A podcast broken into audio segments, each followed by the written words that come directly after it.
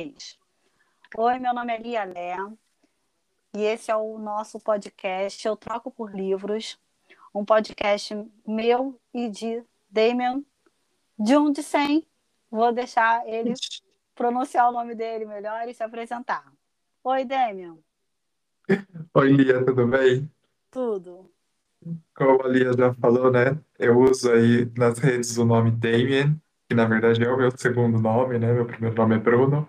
Então, Bruno Damien Jürgensen, né? Eu quero falar uma E coisa sobre esse, esse Jürgensen. É com trema. e esse vai ser o nosso podcast, né? Eu troco por livros e a gente quer saber, né? O que que vocês trocam por livros? Começa você falando para mim, o que que você troca por livro? Ai, ultimamente eu tenho medo que depois dessa pandemia eu troque qualquer coisa que envolva sair de casa por livro. Então, costumei, virou um programa que, na verdade, né, me salvou aí a sanidade na pandemia. Então, agora qualquer coisa eu troco por Você acha que livro. a pandemia fez? Eu troco também qualquer coisa, mas tem duas que eu estou na dúvida, que seria álcool e sexo, não sei. Fico na dúvida. Não pode juntar os dois com livros? Pode, inclusive, eu já tive várias chipadas literárias, tanto para sexo quanto para drinks. Show. O que você ia perguntar? Você falou da pandemia? É, eu ia te falar, eu ia te perguntar se nessa pandemia, nessa, como se a gente já tivesse outra, né? Mas você Ah, notou se teve, na a gente só pandemia. não viveu, né? É, você acha que na pandemia você passou a ler mais? Ou mudou o, a- o teu gênero literário que você passou a ler mais? Como é que foi isso? Não, eu passei a ler mais. Acho que mudança, sim, não teve muita. Quer dizer, teve um pouco. Mas primeiro, né? Acho que eu passei a ler mais, porque não tinha muito o que fazer, a não, a não ser ficar ansioso e sofrendo, né? Com transtorno de ansiedade. Então, para distrair a mente, passei a ler, passei muito mais tempo lendo, né? E acho que o meu gosto literário ele não mudou, mas ele se expandiu, principalmente quando a gente começou a ler junto, né? Daí eu comecei a conhecer coisas novas, adicionar novos autores à minha biblioteca, né? Então, é, ele só se expandiu, ele não mudou. E o seu, mudou muito ou também só expandiu? Como foi para você? Porque você lê pra caramba, né? Eu leio muito, mas eu acho que eu expandi mais. Eu passei a ler coisas que eu não, não lia antes, apesar que eu sou um verbo no terceira pessoa do passado, né? O verbo ler eu lia. Mas, como você disse, depois que a gente passou a ler juntos, eu também acho que eu passei a me. me como é que eu. A palavra, meu Deus, me fugiu a palavra. Eu passei a me aventurar em outras coisas, tipo, tô olhando para ele, As Sombras do Mal. Eu leio muita coisa de que tem mitologia, mas não nessa coisa de mitologia, não um livro de terror. Eu acharia que era um livro de terror, mas quando eu comecei a ler com você, eu desfiz essa imagem que eu tinha. E como o Demian falou, a Entendi. gente lê junto, a gente tem um clube nosso, né? Que a gente, todo mês, a gente escolhe um livro, que a gente lê esse livro, a gente planeja. Quem faz a, a programação da leitura é o Demian, a gente sempre. Ele faz um esforço para a gente ler o livro do primeiro dia do mês até o último dia, mas sempre a gente fura isso, ele é assim, uma Sempre semana. você pura, né, Lia? Sempre, sempre você não segura e vai lendo. E às vezes a gente descobre que a gente vai ler o mesmo livro, tipo As Sombras do Mal, e a gente começa a ler junto. E isso é, É muito. verdade. E eu acho que isso dá um gás na leitura. Discutir aquele livro, pô, você vai muito além. Tipo, o último livro que a gente leu, que eu não queria nem citar esse livro, que eu ainda estou me refazendo dele, que é O Deus das Pequenas Coisas. A gente discutiu muito sobre sobre política, sobre indivíduo, sobre individualidade, sobre socialismo. Então, quer dizer, isso também é outra coisa, né? Qualquer livro que a gente lê, a gente sempre coloca política ali, a gente sempre discute muito A isso. gente sempre vai em fundo, né? A gente sempre a gente pega. E o A gente livro. pega para descobrir, né? Que nem esse mesmo que a gente, que você citou, a gente foi lá ver algumas coisas sobre a história da Índia, né? Sobre a situação política do país, as raças e tudo mais. É, a gente foi pesquisar bastante, acaba que a gente acaba. Acaba que a gente acaba. Acaba que a gente começa a adicionar outros livros para ler por causa daquele livro. Então, por causa do Deus das Pequenas Coisas, eu quero ler As Castas, que é um livro que foi lançado agora pela Companhia das Letras. Alô, Companhia das Letras, estamos aqui. Lia e Dênia estão aqui. Tem É, vergonha gente de colocar a gente no mapa. Troco likes por livro, Companhia das Letras. Troco É, stories não, não- por livro. É porque eu já cansei de trocar dinheiro por livro, né? Então, Exato, tá na hora de trocar outras coisas por livro. Tô querendo experimentar essa moeda nova chamada arroba. Não é? Tô querendo experimentar a moeda nova chamada arroba. Ainda não consegui fazer nada, usar nada pagando arroba. Daqui a pouco eu tô usando Bitcoin e não usei arroba. Nossa, gente, Bitcoin, né? Até hoje eu não entendi o que é isso. Também não consigo. Mas a gente é cringe. A gente é muito crente. E cringe não consegue gente- entender. Cringe também, né? A gente já tá desviando do assunto, né? Como Pois sempre, é. a gente A gente veio aqui começa hoje para falar sobre o quê? Sobre o quê, Demian? Nós vamos falar Ah. sobre que livro? A gente veio, né, primeiro para divulgar, fazer uma abertura do nosso futuro programa. E para começar falando de um livro do qual a gente vai fazer um sorteio, né? Que é o Vamos Comprar um Poeta, do Afonso Cruz. Uhul! Adoro sorteio. Nunca ganho nenhum, Eu- mas curto muito. E você devorou, né? Como foi a sua experiência lendo aí o poeta?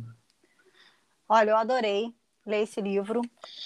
Quando eu peguei, pelo meu histórico de distopias, eu achei meio impossível esse livro ser muito bom com 90 páginas. Eu falei, não vai ser bom, uma distopia não cabe em 90 páginas, uma distopia precisa de muito. Às vezes eu leio distopias que eu fico achando que precisava de mais. Mas eu fiquei muito impressionada com esse livro. Eu adorei. Gente, esse é mais um caso de livro que o Demian leu e eu peguei para ler.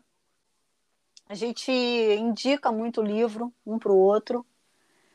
E Sim. era um, é um autor novo, o Afonso Cruz, pelo menos novo aqui no Brasil. A gente tem ouvido falar, apesar que ele tem acho que 47 anos, se eu não me engano, 49. Então, assim, é um, é um escritor novo. Ele é português. Eu ri muito porque eu achei que ele fosse. De... Qual foi mesmo? Eu achei que ele era o quê? Tem que eu te falei? Você falou, não, ele é português. Eu falei, sério? Eu jurava que ele era alguma outra coisa. E ele é um. Outra um escritor- nacionalidade, mas agora eu esqueci Falei também. outra nacionalidade. Mas ele é dessa nova leva de escritores portugueses. Eu acho que eles até se intitulam Herdeiros de Saramago. Tem até esse clube deles, Herdeiros de Saramago. É um livro lançado pela Dublinense. A gente está virando Dublimor.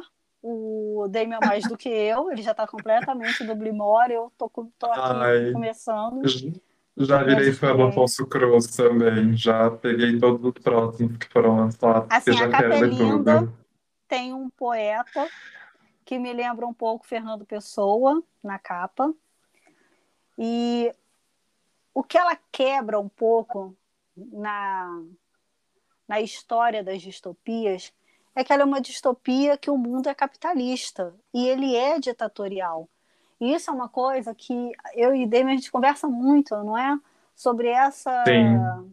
sobre essa, essa confusão que essa geração faz hoje em dia, que eu não sei quando começou isso, de achar que todo, todo modelo econômico, social, econômico social, socialista, ele é ditatorial, e ele não é. Nós também temos várias ditaduras capitalistas, principalmente aqui na América Latina. E essas, Principalmente na América Latina, e principalmente o que a gente está Principalmente. vivendo, né? Agora que a gente A tem assim, começar uma ameaça, exato, uma ameaça autoritária pairando, né? Que está totalmente ligada com um projeto que é neoliberal capitalista, né? Então, estão sempre de mãozinha dada, né? Porque a democracia para o próprio mercado ela é um acessório, pode ser suprimida. Mas né, não vamos tão a fundo, né? É, senão a gente não vai falar de outra coisa. Eu curti muito que tem uma coisa nesse livro que os, os personagens são números e mesmo assim você não fica sabendo o número de todos eles, né? Nem todos têm nomes, mas você acompanha Le... o dia a dia deles. Lembra até que é outro livro que a gente leu junto recentemente, que é o Nós, né? Os pois é. personagens é. também eram números.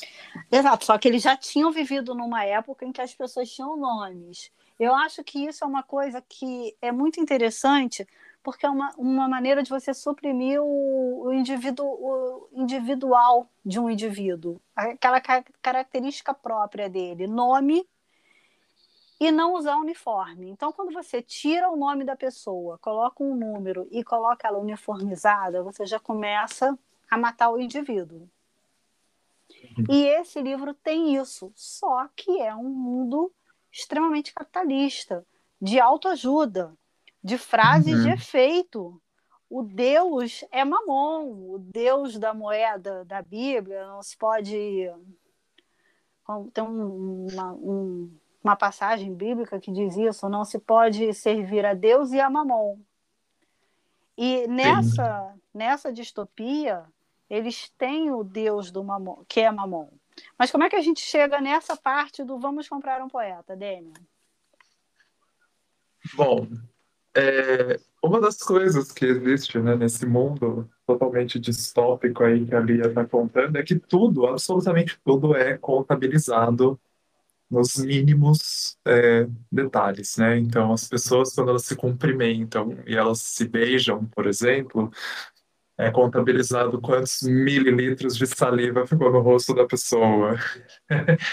e tudo é feito desse jeito, né? Qualquer coisa que é, é distendida, né, com outra pessoa ou mesmo com a própria pessoa, ela é milimetricamente calculada. Isso é uma coisa que me chamou muita atenção, até porque eu sou professor de matemática, né? Então, é, Ainda tem é isso, gente. é, tem uma característica aí que eu achei bastante interessante tudo ser contabilizado e lembra muito, né, também o que a gente vive hoje em dia com essa questão das métricas nas redes e como isso é feito para angariar os patrocínios, né, os recebidos, as monetizações e por aí vai. E um dos escapes que as pessoas têm nesse mundo, né, com a questão da arte, é que elas podem ter artistas de estimação. Ao invés de ter animais de estimação, elas têm artistas de estimação. Então, as pessoas podem ter pintores, escultores, ou mesmo poetas, né? Como fala no livro, às vezes pintores e escultores dão bastante trabalho, porque os pintores fazem muita sujeira, né? Os escultores precisam de materiais que às vezes custam caro, e os poetas são um pouco mais baratos de se manter, porque eles simplesmente escrevem, né? Ou coisas que eles pensam, né? eles compõem os poemas. E tem uma e preocupação, gente...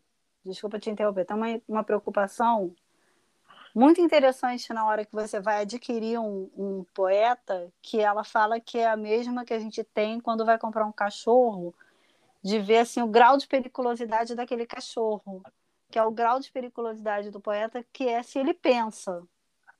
Uhum. Isso é muito interessante, Exatamente. porque essa é uma preocupação deles. É como se você fosse escolher um animal mesmo, mas você quer um animal totalmente domesticado. Dócil, né? E, e, e, é exatamente isso que acaba acontecendo na história, né? A, esse, o produto do poeta né, começa a ter uma influência sobre os membros daquela família, né, principalmente sobre a, a garotinha, né, que resolve é, adotar, né, comprar o poeta e que vai se estendendo por toda a família, né? As pessoas elas começam a não só pensar, mas elas também passam a sentir mais, né? Porque a, a poesia ela mexe, né, com a gente num nível emocional também, né? E num mundo em que tudo é contabilizado, rígido e feito de trocas, né, monetárias e afins, né? Você dá espaço para esses sentimentos é algo muito perigoso, e é uma periculosidade aí do poeta que passa despercebida. E Porque tem é uma grandes... sociedade muito materialista desse, dessa distopia. Muito, E tem uma coisa que é muito. bizarra, que lembra muito os dias de hoje, que é aquela coisa que tudo tem um patrocínio, né? Dentro da, da casa. Até a pantufa que ela usa, a mãe da família, ela tem um patrocínio. E é sempre descrito dessa maneira, né? Alguém pega alguma coisa que era patrocinado por tal empresa e não sei, tem, né? Então, é, tem muita questão da propaganda, né? Na, presente nesse mundo. Eu queria muito Então, é- conversar um dia com Afonso Cruz e perguntar para ele se a referência A dele gente para isso perdeu esse clube, né? é se a referência dele. Alô, Dublinense, estamos aqui, hein, Dublinense? Se a referência dele para isso é essa, essa, essa coisa muito atual nas redes, que as pessoas muito jovens falam que montaram uma casa pagando tudo com arroba, que almoça com pagando com story, e que é tudo muito monetarizado através da, da rede social. E no livro, nessa distopia, tudo é patrocinado. Tudo, tudo tem um Sim. nome pequenininho. As únicas coisas que não tinham patrocínio eram os, os objetos que os artistas usavam. O papel do poeta, o lápis. Sim, Na hora que ela fala do E- material do escultor. Sim. E o que eu gosto mais, assim, nessa, nessa, nesse livro, né, é que o próprio jeito de narrar a história, né, da menina que está narrando, é, vai mudando, né? E tem um capítulo que tem esse título e ela faz essa pergunta, né? Que ela começa a ficar mais é, lírica na, na narração, né? E ela faz a pergunta: será que eu estava a poetizar-me, né? Alguma coisa assim, né? De estar tá, tá falando de uma linguagem mais poética, né? Então a gente Eu- acompanha essa transformação, que é muito interessante, muito gostosa. E a entrada do poeta na vida dessa família, ele, ele vai criando transformações. E mesmo lutando contra, porque eles não têm o menor é, respeito pela arte nessa distopia. Eles são extremamente materialistas, a arte não dá dinheiro, então para que, que a gente vai perder tempo com isso? Mas, por outro lado, o autor vai mostrando aos poucos como a arte ela, ela, ela é usada por essa família e, é usa... e eles conseguem um resultado positivo de coisas que eles veem que eles não vão conseguir com coisas materiais, que é o Sim, pai, a revolução que acontece na vida da própria mãe dessa, dessa família.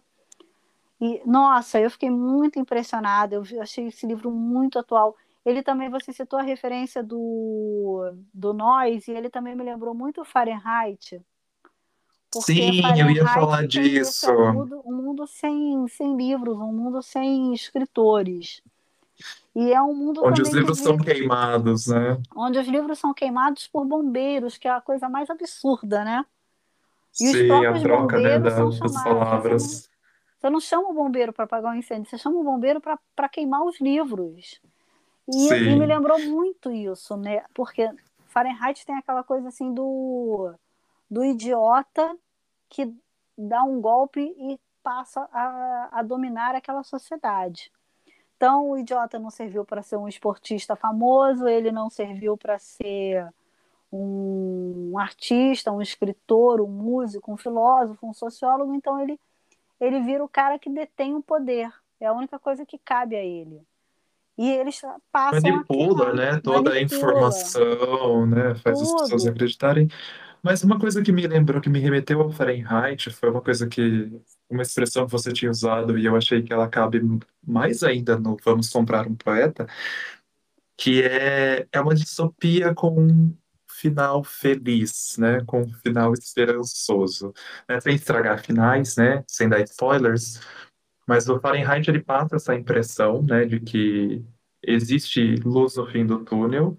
E o Vamos Comprar um Poeta também, né? Ah, Sem contar que ele, ele é muito mais leve, né? A leitura, ele é curto, ele, os capítulos passam rápido, mas ele tem essa aura de, de esperança, né? De mostrar como a arte aí, ela, ela pode mesmo ser transformadora, né? E transforma é, a gente em níveis é, pessoais, né? Mais íntimos mesmo da alma das pessoas, e não né, só numa questão material, né? Como a Lia já falou, né? A arte não, não dá dinheiro nesse mundo, não é algo rentável, mas é algo que transforma, né? Deixa as pessoas mais humanas também. Então isso eu acho que fica bem interessante, que tem essa, essa esperança, né? Que é uma coisa que a gente viveu muito nessa pandemia, porque antes da pandemia, antes da chegada do, do vírus, tinha um, tava um embate muito grande da sociedade brasileira com a arte. E toda aquela confusão que foi criada em torno da Lei Rouanet, e as pessoas passaram a, a achar que não, não precisa de arte, não precisa de artista. E aí vem a pandemia, todo mundo tem que ficar preso em casa. E o que, que salva a pessoa nesse momento? É a arte. São os Exato. artistas, são as coisas que eles. São as produções que os artistas mostraram que eles iam dar um jeito de fazer com que aquilo chegasse até o público, independente de se seria monetarizado ou não, eles procuraram novos formatos. E é assim que acontece, a gente não consegue viver sem arte. A verdade toda é essa. E desde a época dos gregos, que não se, não se consegue construir uma sociedade sem arte. E é exatamente o que a gente estava falando no começo, né, desse, desse episódio, né, como é, a literatura, principalmente, né, no, nas várias formas de arte, foi o que acabou salvando, né, a sanidade aí nessa, nessa pandemia. Então, é, de fato, ela tem um papel, sim, extremamente importante, né? Acho que adquiriu cada vez mais importância, para mim, pelo menos, né? Para você já tinha também e passou também a ter um outro, outro significado. E Cara, é isso. Eu, eu concordo assim, extremamente com a ideia desse livro de que a arte ela transforma, né, a leitura, a literatura, poema, prosa, que seja, tem um efeito muito positivo.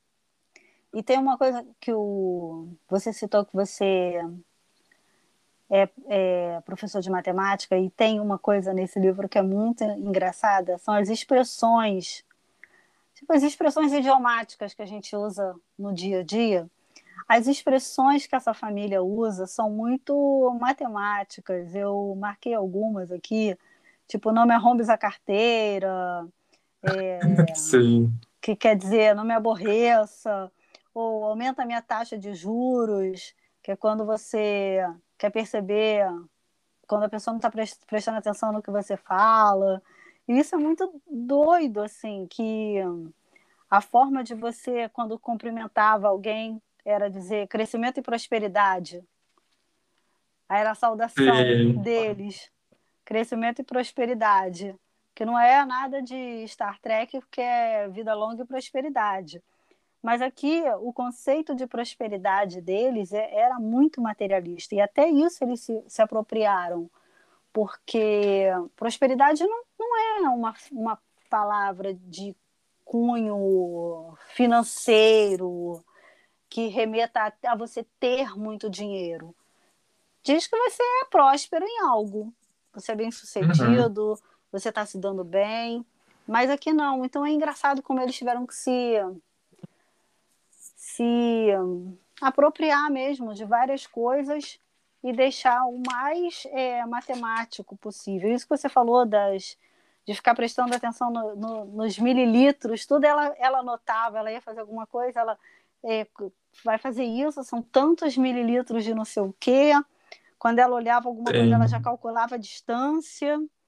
E tem uma coisa Sim. muito engraçada também, que é o uso das letras e dos números para nomear as pessoas. E tinha até uma certa hierarquia, né? Porque tem uma hora que ela fala que a quem se chamava tipo BB 9,2 era muito melhor, era um nome muito mais pomposo, como ela diz, do que. Que isso, quando... né? Nem os, os valores é, são exatos quantos, dos nomes. É. De quantos números tinham depois da vírgula. Isso também trazia é, uma, uma, certa, uma certa valorização daquela pessoa. Eu achei isso muito doido, porque é uma sociedade completamente reconstruída, né? Porque não é um mundo que surgiu assim.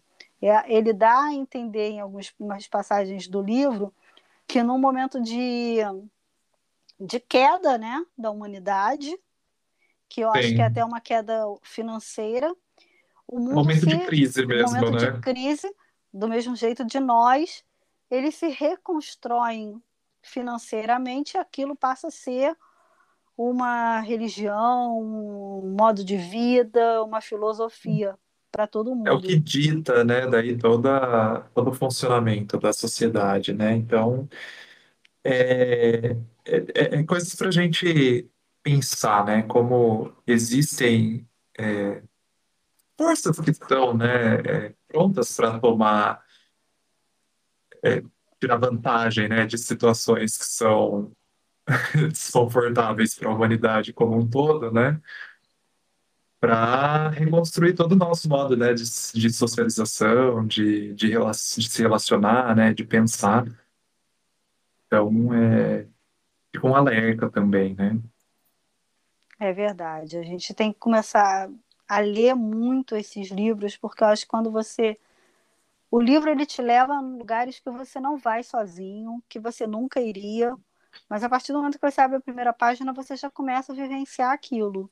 E é uma experiência muito gratificante, e às vezes não é gratificante, mas você vive alguma coisa daquilo ali. Você você aprende muito. Eu já mudei muita opinião minha depois de ler um livro. Eu já eu acho que eu construí muito da pessoa que eu sou através de, de determinados livros.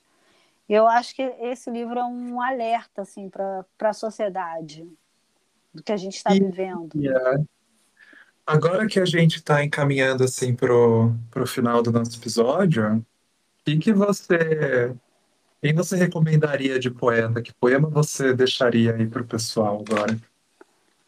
Olha, tem uma, uma poeta, a Rupi Kaur, que ela tem vários livros, mas eu vou citar um poema dela que está em Outros Jeitos de Usar a Boca, eu sei, as pessoas vão falar ali. Eu sempre leio esse poema porque a Madonna, quando foi receber um prêmio, agradeceu lendo esse poema.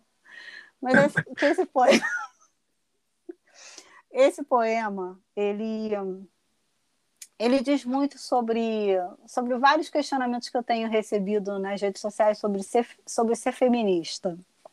Então eu vou dizer, vou ler esse poema. Quero pedir desculpa a todas as mulheres que descrevi como bonitas antes de dizer inteligentes ou corajosas. Fico triste por ter falado como se algo tão simples como aquilo que nasceu com você fosse seu maior orgulho, quando seu espírito já despedaçou montanhas. De agora em diante, vou dizer coisas como: Você é forte ou você é incrível, não porque eu não te ache bonita, mas porque você é muito mais do que isso. Eu, eu gosto muito desse poema porque ele mostra muito sobre a construção da sociedade em cima desse padrão de beleza que nos é imposto diariamente e que antigamente era um padrão muito imposto às mulheres. Eu vejo que hoje em dia os homens também estão tendo, estão vivendo essa imposição desse padrão e eu não acho isso bom nem para as mulheres, eu também não quero que os homens passem por isso, eu não quero que ninguém passe por isso. Por isso que eu escolhi esse poema. E você? Não me venha Pô, nada com contos de Colimar, nem de Deus das Pequenas Coisas. Não, até aí, né? Esses daí não são poemas. Mas o meu ele é um pouco mais curto, né? Ele tem quatro versinhos. E é um poema do Brecht, né? Que eu gosto muito.